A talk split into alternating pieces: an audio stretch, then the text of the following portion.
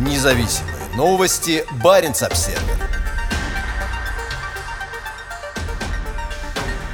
Почти 15 лет они публиковали независимые новости с русского севера. Теперь их заблокировали. Интернет-издание 7 на 7 неоднократно отражало атаки российских цензоров. На этой неделе независимую редакцию в Республике Коми на севере России отключили от Рунета. На этой неделе госрегулятор СМИ Роскомнадзор прислал в редакцию уведомление о предстоящей блокировке. Как пояснили в цензурном ведомстве, издание не выполнило требования нового законодательства, обязывающего СМИ называть нападение на Украину военной операцией, а не войной. После этого издание стало недоступно в российском сегменте интернета интернета. Но редакция, репортеры которые работают в нескольких регионах северо-запада России, отказываются сдаваться. Издание открывает альтернативные каналы распространения информации. Мы заверяем своих читателей, что при любых раскладах продолжим делать честные тексты о том, что происходит в российских регионах, как гражданское общество объединяет людей, отстаивать их права и о событиях, которые влияют на всех нас, пишет издание. Доступ к 7 на 7 сейчас возможен через зеркало и VPN. Также продолжится размещение размещения материалов и в соцсетях. Оставайтесь с нами и помните, за каждой ночью всегда приходит рассвет, говорит издание своим читателям. Директор 7 на 7 Павел Андреев рассказал Баренц Обсервер, что изданию сейчас нужно время, чтобы перестроить команду и стратегию. Это будет сделано в ближайшие недели, подчеркнул он. За прошедшие годы в 7 на 7 было опубликовано бесчисленное количество материалов о развитии гражданского общества в северных регионах России, в том числе о нарушении прав человека, экологических экономических преступлениях, развитии местных сообществ, а также о репрессиях и посадках активистов, журналистов и защитников окружающей среды. Часть этих материалов была также опубликована Баренц Обсервер. После нападения Путина на Украину издание отслеживало события в разделе, посвященном специальной операции. С момента своего основания в 2008 году 7 на 7 превратилось в ведущее независимое издание Севера России. Сегодня у него есть корреспонденты и блогеры в разных регионах, от Мурманской области и Карелии на на западе до Республики Коми и Ямало-Ненецкого автономного округа на востоке. По словам Андреева, заниматься независимой журналистикой в регионах намного сложнее, чем в Москве. В регионах, если Роскомнадзор захочет на вас напасть, его ничего не остановит, говорил он Баренц Обсервер в 2018 году. Только в 2017 Управление Роскомнадзора по Республике Коми инициировало в отношении 7 на 7 более 10 проверок. Становится хуже и хуже, они просто не дают нам делать нашу работу, подчеркивал тогда Андреев. 7 на 7 не единственная СМИ, попавшая под блокировку с начала войны. В список заблокированных также вошли «Дождь», «Эхо Москвы», «Репаблик», «Сноб», «Агентство», «Собеседник», «Медуза» и многие другие. В списке теперь и газета «Троицкий вариант наука», где недавно было опубликовано открытое письмо против войны, которое подписали более 7,5 тысяч ученых. В списке заблокированных есть и сайт Баренц Обсервер. Роскомнадзор ограничил доступ к Баренц Обсервер в 2019 году после публикации статьи о гей-активисте Дане Эриксоне. Сегодня Баренц Обсервер можно читать в России только через VPN или зеркало barentsobserver.co.